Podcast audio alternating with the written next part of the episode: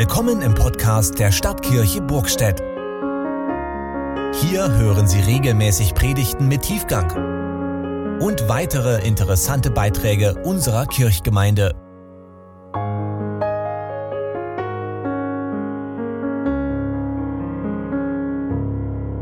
Ihr Lieben, die Geburt Jesu damals vor 2000 Jahren, der biblische Bericht davon klingt für viele von uns vertraut und gewohnt ja vielleicht sogar irgendwie besinnlich, so als ginge hier alles glatt. Und dann schauen wir auf unser Leben heute und dann werden wir noch mit Corona konfrontiert und so manchen von uns wirft das mal ebenso aus der gewohnten Bahn und dann kommt durchaus die Frage auf, was bitteschön hat denn die Geburt Jesu damals mit uns heute zu tun? Ist das nicht nur nette Nostalgie? Heile Welt für uns harmlos, irgendwie sinnlos, besinnlich. Was bedeutet es denn, dass mit Jesus der Retter zu uns gekommen ist? Das Geschenk des Höchsten, das Ende unserer Furcht, der nahe Gott. Könnte es sein, dass wir die Botschaft des Christfestes furchtbar verharmlosen, wenn wir die brutale Dramatik dahinter nicht beachten? Das Unfassbare, das Unerhörte, das total Krasse. Könnte es sein, dass die Lage der Menschen damals viel furchtbarer war als heute im Angesicht dieser natürlich auch schlimmen Pandemie? Könnte es sein, dass die Rahmenbedingungen für Gottes Kommen in diese Welt absolut unpassend waren, verrückter noch als heute? Und könnte es sein, dass wir die Weihnachtsbotschaft in einer Krisenzeit besser verstehen, als wenn das Leben so in den gewohnten Bahnen verläuft? Ja, ich meine, das ist so und ich gebe euch gern vier Kostproben von Weihnachten mit Hindernissen. Erstens ist da Maria. Die Kirche hat eine Heilige aus ihr gemacht und recht verstanden ist sie das ja auch. Aber zunächst ist sie ein junges Mädchen, vielleicht 14 Jahre alt und dann plötzlich schwanger. Hätte Josef, der mit ihr verlobt war, ihr nicht geglaubt, dass bei der Schwangerschaft tatsächlich der Heilige Geist die Finger mit im Spiel hat, dann wäre sie damals wegen Ehebruchs gesteinigt worden. Weihnachten ist also keine romantische Story. Es geht hier von Anfang an um Leben und Tod. Alles hängt daran, dass Josef seiner Verlobten vertraut. Und das tut er letztlich auch. Weihnachten, die Geschichte einer kleinen, erst entstehenden Familie, die zusammenhält auf innerlich engstem Raum in schwerer Zeit, die auf eine Vertrauensprobe gestellt wird, so wie wir heute mit Corona. Zweitens sind da die Römer. Die hatten Israel damals besetzt und alles musste nach ihrer Pfeife tanzen. Und so musste Josef mit seiner hochschwangeren Maria den anstrengenden Weg von seinem Wohnort Nazareth in den Stammort seiner Sippschaft nach Bethlehem zurücklegen, nur um sich für diese blöde Volkszählung registrieren zu lassen. Hätte man das nicht einfacher lösen können? Bürokratismus gab es also nicht nur, gibt es also nicht nur erst heute, sondern irgendwie wahrscheinlich schon immer. Und Maria brachte ihren Sohn dann ja auch auf Reisen zur Welt. Da war kein Krankenhaus, das sie aufnahmen alles überfüllt. Und dann wollte Herodes das Kind auch noch umbringen und sie mussten fliehen. Eine Geburt mit Hindernissen von Anfang bis Ende. Dass die Römer im Rahmen der Geburtsgeschichte erwähnt werden, das ist nicht nur Kulisse und eine schöne schon gar nicht. Es zeigt die ganze Härte einer Macht, die ein Land besetzt hält und die man auch nicht so leicht los wird. Jesus wird in ein geknechtetes Volk hineingeboren. Die Römer bestimmen, wo es lang geht. Demokratie, Sozialsysteme, staatliche Finanzhilfen, alles Pustekuchen. Drittens ist da die Angst. Ein Engel erscheint und Maria erschrickt. Und später erscheint derselbe Engel und die Hirten erschrecken. Und auch als der Engel anfängt zu reden, ist die Angst nicht gleich weg. fürchte dich nicht, habt keine Angst. Es braucht erstmal ein paar vertrauensbildende Maßnahmen, damit der Bote Gottes nicht als Bedrohung rüberkommt. Die Leute damals ahnten, wenn Gott tatsächlich im Anmarsch ist, dann haben wir nichts zu lachen. Dann wird abgerechnet. Ein durchschnittlicher Jude wusste, dass er vor Gott nicht bestehen kann. Zu sehr war man sich der eigenen Schuld und der Abgründe im eigenen Leben bewusst. Martin Niemöller sagte in einer Predigt am Heiligen Abend 1936 in seiner Berliner Gemeinde, wir wandeln über die Erde, als hätten wir festen Boden unter den Füßen. Aber der feste Boden ist nur eine dünne Lavadecke. In Wirklichkeit gehen wir dahin über einen brodelnden Vulkan und wo die Decke bricht, da züngelt das Feuer, da schießt die Flamme empor. Der Zorn Gottes über unser unheiliges, sündiges, menschliches Wesen. Vor ihm ist kein Lebendiger gerecht. Das wussten die Hirten. Das wissen auch wir, wenn wir an den lebendigen Gott denken. Das war 1936 in dunkler Zeit, aber wissen wir es auch heute? Ich glaube, heute wissen wir es weiterhin nicht mehr. In vergangenen Zeiten hatte man allgemein deutlich mehr Spundus vor dem Kommen Gottes als manche Kinder vor dem Weihnachtsmann. Und dass man irgendwann nicht mehr an den Weihnachtsmann glaubt, ist vielleicht befreiend, aber wenn man irgendwann nicht mehr an Gott glaubt, dann ist das nur tragisch. Und Angst ist dabei natürlich kein guter Ratgeber.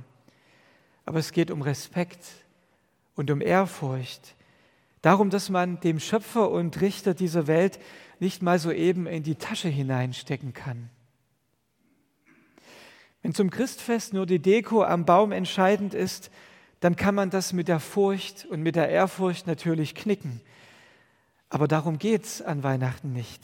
Es geht nicht nur um die Dekoration, es geht um den Herrn der Welt, der kommt. Und da kann man auch schon mal zurückschrecken. Und dann passiert das Wunder, dass dieser Herr ganz anders die Bühne betritt als gedacht. Er rechnet anders ab als erwartet. Er lässt sich als Kind in eine Krippe legen und jeder, der bereit ist, sich vor ihm zu beugen und ihn anzubeten, wie die Hirten und die Weisen aus dem Morgenland, die wir diesem Jahr leider aussparen mussten, der wird gerettet aus seiner Verlorenheit, damals wie heute. Aber auch das Bewusstsein, dass wir tatsächlich total aufgeschmissen und bis in Ewigkeit verloren sind, wenn wir nicht an Jesus glauben und ihm vertrauen, auch das ist uns weitgehend abhanden gekommen. Und das kratzt ja auch an unserem Selbstverständnis, wir wollen entweder alles selbst auf die Reihe bekommen nach dem Motto, ich schaffe das, oder wir bleiben mal ganz locker und denken, na so schlimm wird es schon nicht werden. Aber lassen wir uns nicht einlullen. Gerade in Zeiten der Krise stellt sich massiv die Frage, worauf ich im letzten vertraue und auf wen ich setze.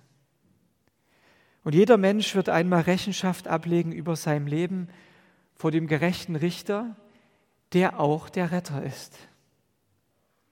Welt ging verloren, Christ ist geboren. Der sich den Erdkreis baute, der lässt den Sünder nicht. Wer hier dem Herrn vertraute, kommt dort aus dem Gericht. Gerade unsere alten Advents- und Weihnachtslieder, die wir in diesem Jahr leider gut begründet natürlich nicht singen können, halten mit den biblischen Texten fest. Das Einzige, was uns letztlich retten wird, das ist Jesus, der in diese Welt kommt. Und unsere einzige angemessene Reaktion darauf kann nur sein, dass wir diese Gratis-Eintrittskarte, die uns Gott hier zusteckt, schlicht und einfach nur einlösen bei ihm und dass wir Gott dankbar sind. Und damit bin ich viertens bei der Sache mit dem Geschenk. In unserem Weihnachtsstück vorhin hieß es, der wichtigste Gast wird auch in diesem Jahr kommen, Gott. Und er bringt das größte Geschenk mit, seinen Sohn Jesus, letztlich sich selbst in der Krippe. Offenbar kann Gott unser Herz gar nicht mehr anders erreichen als auf diese Weise. Und schon das sollte uns zu denken geben. Aber leider hat Jesus heute das Schicksal vieler Geschenke ereilt. Was wir uns heute so schenken, das ist häufig Überfluss, zumindest in unseren Breitengraden. Oft sind das Zugaben auf das viele noch obendrauf, was wir ohnehin schon haben. Und manchmal nehmen wir das einzelne Geschenk schon an dem Tag, an dem wir es bekommen, gar nicht mehr so richtig wahr. Und dann wird es schnell gewöhnlich und irgendwann werfen wir es vielleicht achtlos weg. Haben wir es nicht längst verlernt, ein einzelnes Geschenk dankbar anzunehmen, dann auszupacken, uns damit zu beschäftigen und daran zu erfreuen, immer und immer wieder? Könnten wir das etwa neu lernen in einer Zeit der Krise, in der vieles nicht mehr selbstverständlich ist? Ich meine, hier haben uns die Menschen in den ärmeren Ländern etwas voraus, etwa die Kinder, die ein Paket der Aktion Weihnachten im Schuhkarton bekommen. Jesus ist das größte und notwendigste Geschenk aller Zeiten, einmalig und unersetzbar. Und richtig Weihnachten wird es bei dir, wenn du an die Krippe trittst, wenn du Jesus als Dreh- und Angelpunkt deines Lebens annimmst und Stück für Stück entdeckst, was in ihm steckt und dich immer wieder mit ihm beschäftigst. Es reicht also nicht aus, dass du sagst, Jesus ist geboren, na schön, jetzt wird alles gut. Das wäre ein bisschen platt. Bitte setz dich in Bewegung und komm zur Krippe. Nicht nur äußerlich, sondern vor allem innerlich. Zum Schluss. Jesus wurde vor über 2000 Jahren unter schwierigen Bedingungen geboren. Damals war auch viel in Unordnung, in Bewegung und manches wie Zeitpunkt und Raum für die Geburt kaum planbar. Dennoch hat Gott seinen Heiland für diese Welt punktgenau in unserer chaotischen Welt ankommen lassen.